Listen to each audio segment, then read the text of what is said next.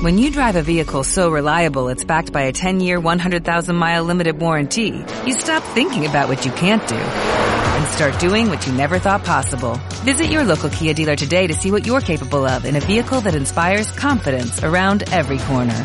Kia, movement that inspires. Call 800-3334-KIA for details. Always drive safely. Limited inventory available. Warranties include 10-year 100,000-mile powertrain and 5-year 60,000-mile basic. Warranties are limited. See retailer for details. Hola, ¿qué tal? Me llamo Felipe Galán y esto es Se habla español.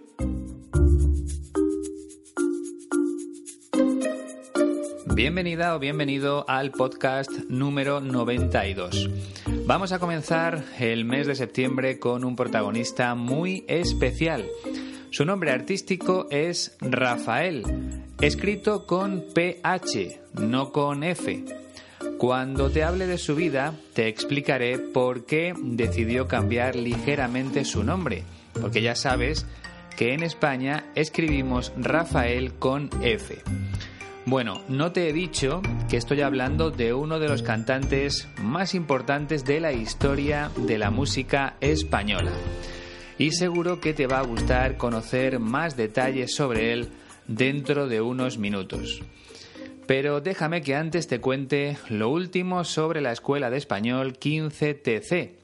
Como te puedes imaginar, en esta época del año la escuela de mi amigo Iñaki se encuentra a pleno rendimiento, es decir, con mucha actividad, porque la gente suele aprovechar el verano para mejorar su español, ya que dispone de más tiempo libre.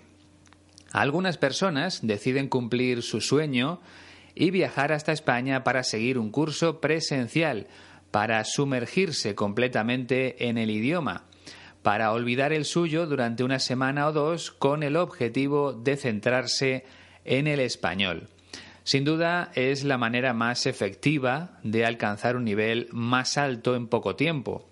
Y la escuela 15TC lleva muchos años ofreciendo esa posibilidad en la ciudad de León. Te recuerdo su página web para que compruebes todos los servicios que ofrece, tanto online como en persona. La dirección es www.15tc.es. De cualquier forma, te dejo el enlace directo en la descripción de este episodio, como suelo hacer siempre. Cuando entres en la web, verás que la escuela tiene un simulador para diseñar un curso a tu medida, de una, dos, tres, cuatro semanas y del número de horas al día que tú elijas. Además, según vayas modificando esos parámetros, justo al lado podrás ver cómo evoluciona el precio del curso. Es una herramienta muy interesante porque te permite jugar con tu presupuesto, es decir, con el dinero que te quieres gastar. Si tienes 300 euros, pues vas cambiando los días y las horas hasta que el curso se ajuste exactamente al dinero que has ahorrado durante el año para aprender español. Te animo a que pruebes el simulador, creo que te va a gustar. Y si no puedes venir a España este año, pues a lo mejor te apetece empezar con un curso online desde tu propia casa. Lo mejor es que te pongas en contacto con Iñaki a través del correo electrónico info 15tc.es. Él te va a aconsejar de la mejor manera posible para que aproveches al máximo tu tiempo y sobre todo para que aprendas de una forma rápida pero segura para que no se te olviden los nuevos conocimientos. Me han escrito muchas personas que ya han pasado por la escuela 15TC y algunos de esos comentarios los he compartido contigo, ya lo sabes. Seguro que si pruebas su método de enseñanza estarás tan feliz como todos los que han aprendido hasta ahora en la escuela. Tienes toda la información en www.15tc.es.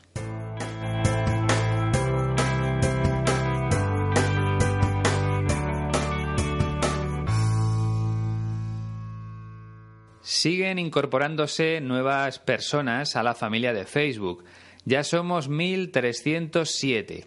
Las últimas en llegar han sido Joana de Polonia, Lorella Vigato y Valentina San Giorgio, ambas de Italia, Virginia dos Santos y Cristina Assis Cuña, de Brasil, y Dominique Tremblay, de Canadá. Bienvenidos todos a Se habla español. Además, aprovecho para recordarte que el pasado mes de mayo puse en marcha un servicio de episodios exclusivos para mecenas o para fans. Te puedes suscribir tanto en Patreon como en iVoox. El contenido es el mismo en ambas plataformas. Como ya sabes, lo que ofrezco es aprendizaje en contexto, escuchando noticias reales que aparecen en las emisoras de radio españolas. Cada episodio va acompañado de su transcripción completa y el servicio solo cuesta 3 euros al mes.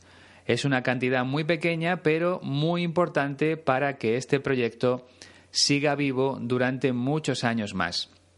Y si 3 euros te parece mucho, tienes otra opción solo disponible en Patreon. Ahí puedes aportar un euro al mes para apoyarme, para ser parte de la familia. Te lo agradecería mucho. Como también agradezco que me escriban los oyentes. Esta semana, por ejemplo, he recibido un correo electrónico procedente de Bélgica. El mensaje contenía una grabación de audio y al escucharla me he llevado una alegría tremenda. Me lo ha mandado una oyente que se llama Colette Bourdoux.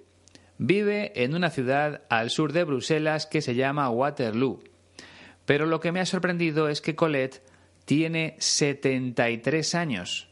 Bueno, me ha sorprendido eso y por supuesto lo bien que habla en español. Lo vas a comprobar enseguida porque te voy a poner un pequeño fragmento en el que explica el motivo por el que decidió aprender una nueva lengua cuando llegó el momento de jubilarse. Escucha lo que cuenta Colette. Al jubilarme, quería imponerme un reto, eh, aprender algo nuevo, algo útil para mantener la agilidad de mi, cerebro y retrasar el envejecimiento y seguir estudiando y reflexionando eh, lo que me apasiona. Así aprendí el español sola con libros, discos, pero sin seguir clases, porque estaba inmovilizada por una enfermedad. ¿A qué es maravilloso? Decidió aprender español para retrasar el envejecimiento cerebral. Y creo que lo ha conseguido porque escuchando su voz parece una persona mucho más joven de lo que en realidad es. En total la grabación dura unos ocho minutos y en ella me cuenta muchas cosas sobre su vida. Me ha encantado recibir tu correo electrónico, Colette, y debo decirte que tu nivel de español es fantástico. Muchas gracias por compartir un pedacito de tu vida conmigo. Seguro que tu historia le sirve como inspiración y motivación a otras personas. Y ahora vamos ya con el protagonista del podcast.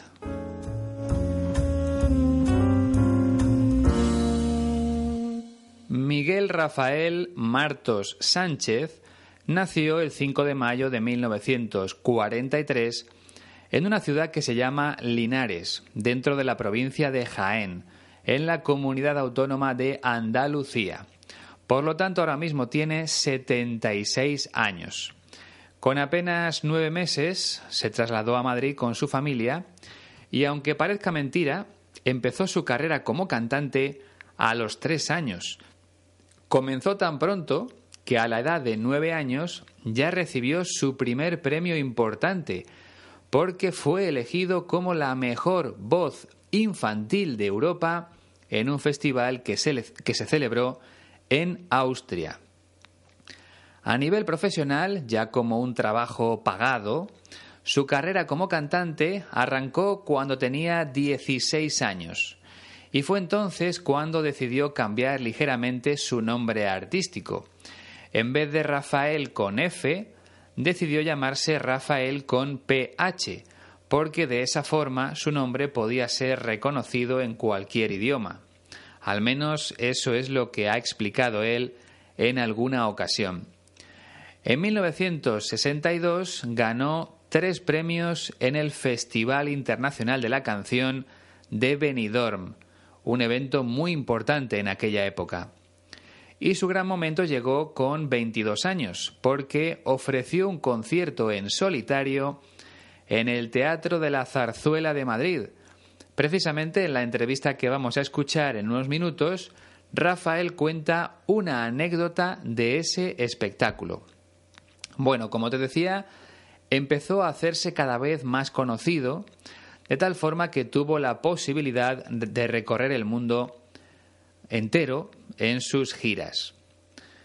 En 1981 fue premiado con un disco de uranio por alcanzar los 50 millones de copias vendidas en todo el mundo, una cifra muy difícil de lograr. Además de su faceta como cantante, Rafael también ha trabajado como actor en una docena de películas. Y de hecho, cuando era pequeño siempre pensó que terminaría dedicándose al mundo del cine, aunque luego se dio cuenta de que podía hacerse famoso con su voz. A pesar de su edad, 76 años, Rafael sigue en los escenarios, y eso que en 2003 recibió un trasplante de hígado. Su energía parece inagotable, así que seguirá cantando mientras la salud se lo permita. Como te decía antes, en la entrevista que vamos a escuchar, Rafael cuenta lo que sucedió la primera vez que actuó en el Teatro de la Zarzuela. Es una entrevista de la cadena de televisión Russia Today. Presta mucha atención porque la historia es muy interesante. En aquel tiempo, los cantantes cantaban para bailar. La gente bailaba con ellos. Y yo decía yo, pero ¿cómo van a, bailar con mis canciones que son muy dramáticas? es que, es que no, no lo veía. Y cuando entré en el Teatro de la Zarzuela, dije, vale, yo voy a dar un concierto, pero la gente está sentada. Y hubo cierto cachondeo entre mis compañeros y casas de discos que me decían, oye, ¿vas a dar un concierto? Sí. ¿Y has pedido que la gente esté sentada? Claro. Chico, ¿y eso? ¿y, no vamos a poder bailar? Y no, que mis canciones no son bailables. Y entonces lo di, fue un éxito que todos conocen, y salí a provincias, y me acuerdo que en Zaragoza nadie dijo que yo no o sea, que, se prohibía bailar ni, nada de eso. Pero salí y la gente salió a bailar, se enlazaron y me miraron, como diciendo, a ver cuándo empieza. Y yo me quedé así mirándoles y al rato, rato pequeño, empezaron a darse con el codo como diciendo, parece ser que quiere que nos sentemos. Yo no tuve que decir nada. Se sentaron, canté, aplaudieron muchísimo, sentados, luego se, levantaron y se pusieron de pie, pero a la actuación, no a estar de pie bailando. Y ahí cambió la historia del mundo del espectáculo en España. ¿Qué tal? ¿Más o menos? ¿Lo has entendido todo? La verdad es que habla muy despacio, ¿no? Seguro que eso te ha facilitado la comprensión de sus palabras. Antes se me olvidó decirte que Rafael es uno de los precursores o de las primeras personas en dedicarse a la balada romántica, al menos aquí en España. La balada romántica es un género musical que se caracteriza por ser interpretado en un tiempo lento y con letras que hablan del amor. Así se hizo famoso Rafael. Bueno, vamos a ir analizando todo lo que ha dicho. Arrancamos con el primer fragmento donde explica la costumbre que había en España cuando él empezó a cantar. En aquel tiempo los cantantes cantaban para bailar. La gente bailaba con ellos. Y yo decía yo, pero ¿cómo van a, bailar con mis canciones que son muy dramáticas? Que, es que no, no lo veía. En aquel tiempo los cantantes cantaban para bailar. La gente bailaba con ellos. Y yo decía yo, pero ¿cómo van a bailar con mis canciones, que son muy dramáticas? es que no, no lo veía. Cuando Rafael empezó a subirse a los escenarios, lo normal era que la gente aprovechara las canciones para bailar. Esa era la costumbre en aquella época. Iban a un concierto y se ponían a bailar, porque era la tradición. Pero Rafael no estaba convencido de que eso funcionara con sus canciones, porque eran muy dramáticas, muy tristes. Pensaba que no era apropiado bailar durante sus canciones. Y ahora voy a detenerme un momento en la expresión no lo veía. La utilizamos bastante en España para decir que no estamos convencidos de algo, que no estamos seguros de que vaya a funcionar. Por ejemplo, tu jefe te dice que está pensando en trasladar la empresa a otra ciudad y tú le dices no lo veo, o sea, creo que no es una buena idea. Pero una manera informal de decirlo es no lo veo, ¿de acuerdo? Pues vamos con el segundo fragmento. Y cuando entré en el Teatro de la Zarzuela, dije, vale, yo voy a dar un concierto, pero la gente está sentada. Y cuando entré en el Teatro de la Zarzuela, dije, vale, yo voy a dar un concierto, pero la gente está sentada.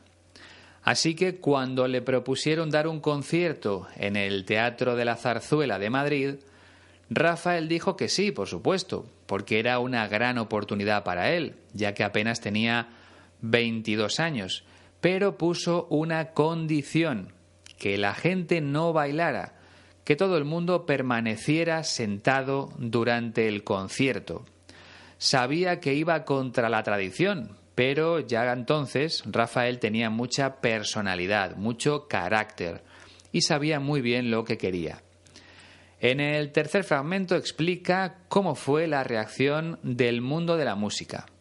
Y hubo cierto cachondeo entre mis compañeros y casas de discos que me decían, oye, ¿vas a dar un concierto? Sí. ¿Y has pedido que la gente esté sentada? Claro.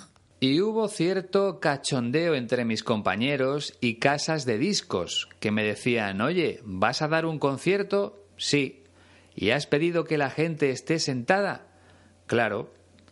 En este fragmento solo hay una palabra complicada y es cachondeo. Rafael dice que cuando pidió que la gente no bailara durante su concierto, hubo cierto cachondeo por parte de otros cantantes y de algunas compañías discográficas. En este contexto, cachondeo significa burla o broma podemos decir que se reían de la petición que había hecho Rafael, porque iba en contra de la costumbre. En otros contextos, cachondeo significa fiesta, diversión. Por ejemplo, esta noche nos vamos de cachondeo, esta noche nos vamos de fiesta, que es salir con los amigos a beber y a bailar. En el cuarto fragmento le siguen preguntando por qué no permite que la gente baile en su concierto. Chico, ¿y eso? ¿y, no vamos a poder bailar? Y No, que mis canciones no son bailables. Chico, ¿y eso? ¿Y no vamos a poder bailar y eso? No, es que mis canciones no son bailables. La gente le preguntaba si no iban a poder bailar mientras cantaba. Y Rafael respondía que no, que sus canciones no eran bailables, que no estaban hechas para bailar. Bueno, seguimos avanzando. Quinto fragmento.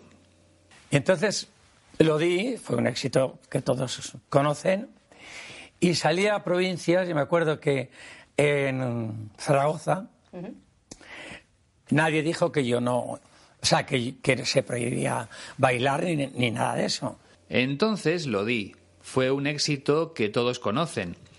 Y salí a provincias y me acuerdo que en Zaragoza nadie dijo que yo no, o sea, que se prohibía bailar ni nada de eso.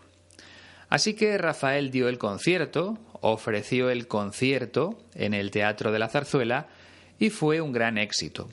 Nadie se quejó por el hecho de que no se pudiera bailar mientras él cantaba. Debido al éxito que tuvo en Madrid, el siguiente paso fue salir a provincias, es decir, ir de gira por el resto de España, por las demás provincias españolas. Y una de ellas fue Zaragoza. Lo interesante es que allí, en Zaragoza, nadie le dijo al público que no se podía bailar. Así que se produjo un pequeño malentendido que explica en el sexto fragmento. Pero salí y la gente salió a bailar. Se enlazaron y me miraron como diciendo, a ver cuándo empieza. Pero salí y la gente salió a bailar. Se enlazaron y me miraron como diciendo, a ver cuándo empieza. Entonces Rafael salió al escenario para empezar el concierto y siguiendo la tradición, el público se preparó para bailar. Él dice que se enlazaron. Se refiere a que las parejas se enlazaron, juntaron sus cuerpos con la intención de bailar. Eso es lo que significa el verbo enlazarse, unir una cosa con otras. En este caso se unen las personas. Y en ese momento, cuando todo el mundo estaba ya preparado para bailar, se produjo un silencio incómodo, porque Rafael no empezó a cantar. Estaba esperando a que el público se diera cuenta de que no se podía bailar. Pero claro, como la gente no sabía nada, ellos miraban al cantante y se preguntaban cuándo iba a arrancar la primera canción. Me imagino la situación y la verdad es que Rafael volvió a demostrar que tenía mucho carácter, mucha personalidad, porque esas personas habían pagado su entrada para escuchar el concierto y sobre todo para bailar, que es lo que se hacía siempre. Y sin embargo él se quedó allí callado, esperando a que cambiaran de actitud. Es lo que explica en el séptimo fragmento. Y yo me quedé así mirándoles y al rato, un rato pequeño, empezaron a darse con el codo como diciendo, parece ser que quiere que nos sentemos. Y yo me quedé así mirándoles y al rato, un rato pequeño, empezaron a darse con el codo como diciendo, parece ser que quiere que nos sentemos. Bueno, todo se solucionó al cabo de un rato, ¿Te gusta esta expresión al cabo de un rato? Quiere decir después de una cantidad de tiempo determinado, en este caso de un rato, de unos minutos, pero también podemos decir la lluvia terminó al cabo de una hora, la lluvia terminó después de una hora. Es otra manera de expresarlo y está muy bien que la conozcas. Así que después de unos minutos de confusión, la gente empezó a darse cuenta de lo que estaba pasando, empezaron a darse con el codo, que es lo que hacemos para decirle algo a la persona que está a nuestro lado. Fue entonces cuando comprendieron que el único deseo de Rafael era que tomaran asiento, que se sentaran. Y lo hicieron, aunque no estaban acostumbrados a ver un concierto de esa forma. Vamos ya con el octavo y último fragmento. Yo no tuve que decir nada. Se sentaron, canté, aplaudieron muchísimo, sentados, luego se, levantaron y se pusieron de pie, pero a la actuación, no a estar de pie bailando. Y ahí cambió la historia del mundo del espectáculo en España.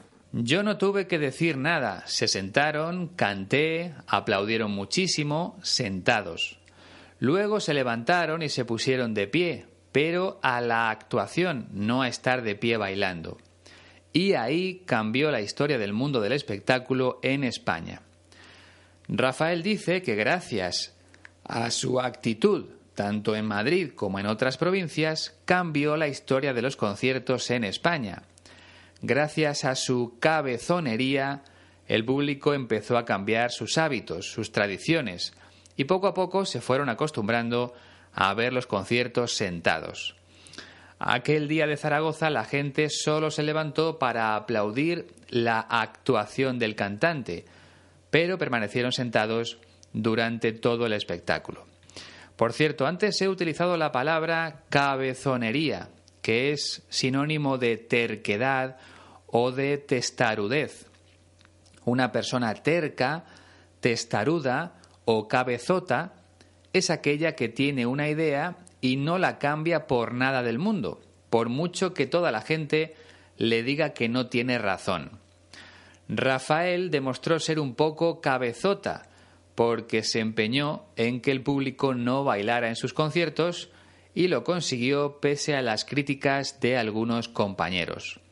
Recuerda, los sustantivos son cabezonería, terquedad o testarudez, mientras que los adjetivos son cabezota, terco o testarudo. Las palabras de Rafael no eran muy difíciles, pero hemos aprendido algunas cosas nuevas, siempre lo hacemos, aunque sea poco a poco.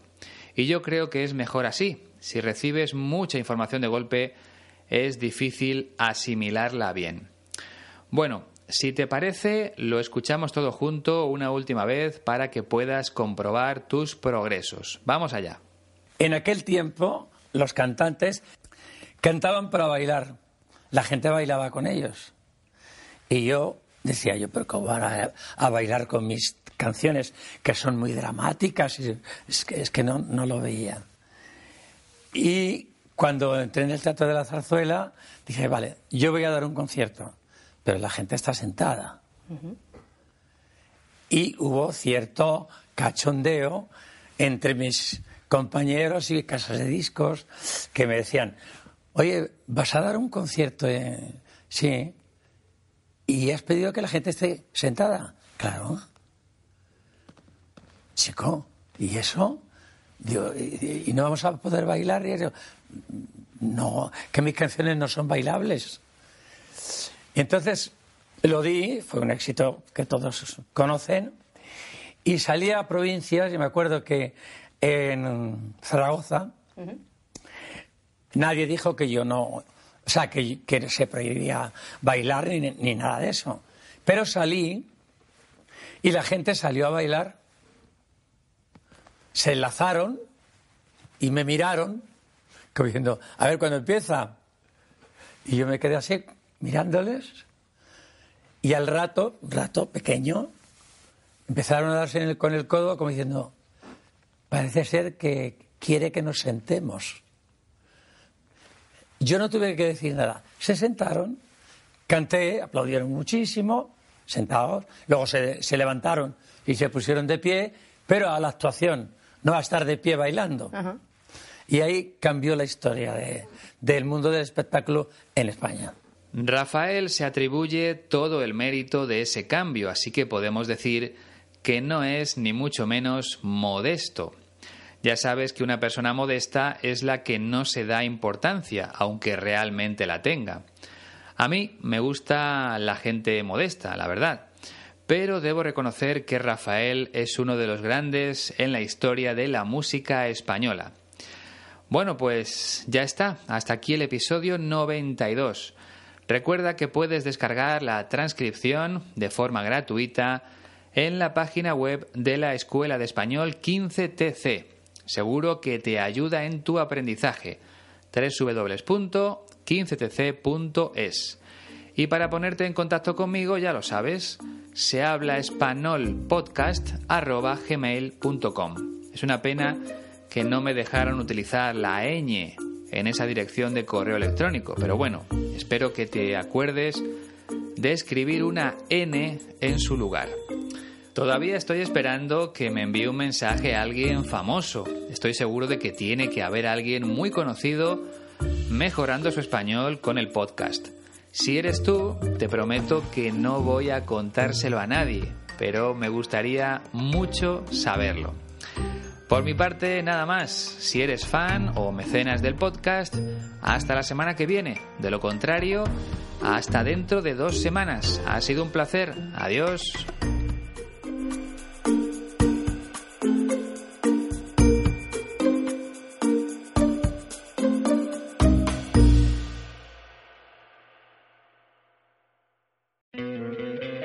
¿No te encantaría tener 100 dólares extra en tu bolsillo? Haz que un experto bilingüe de TurboTax declare tus impuestos para el 31 de marzo y obtén 100 dólares de vuelta al instante.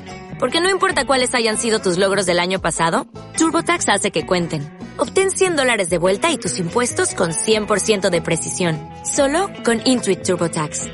Debes declarar para el 31 de marzo. Crédito solo aplicable al costo de la presentación federal con TurboTax Full Service. Oferta sujeta a cambios o cancelación en cualquier momento.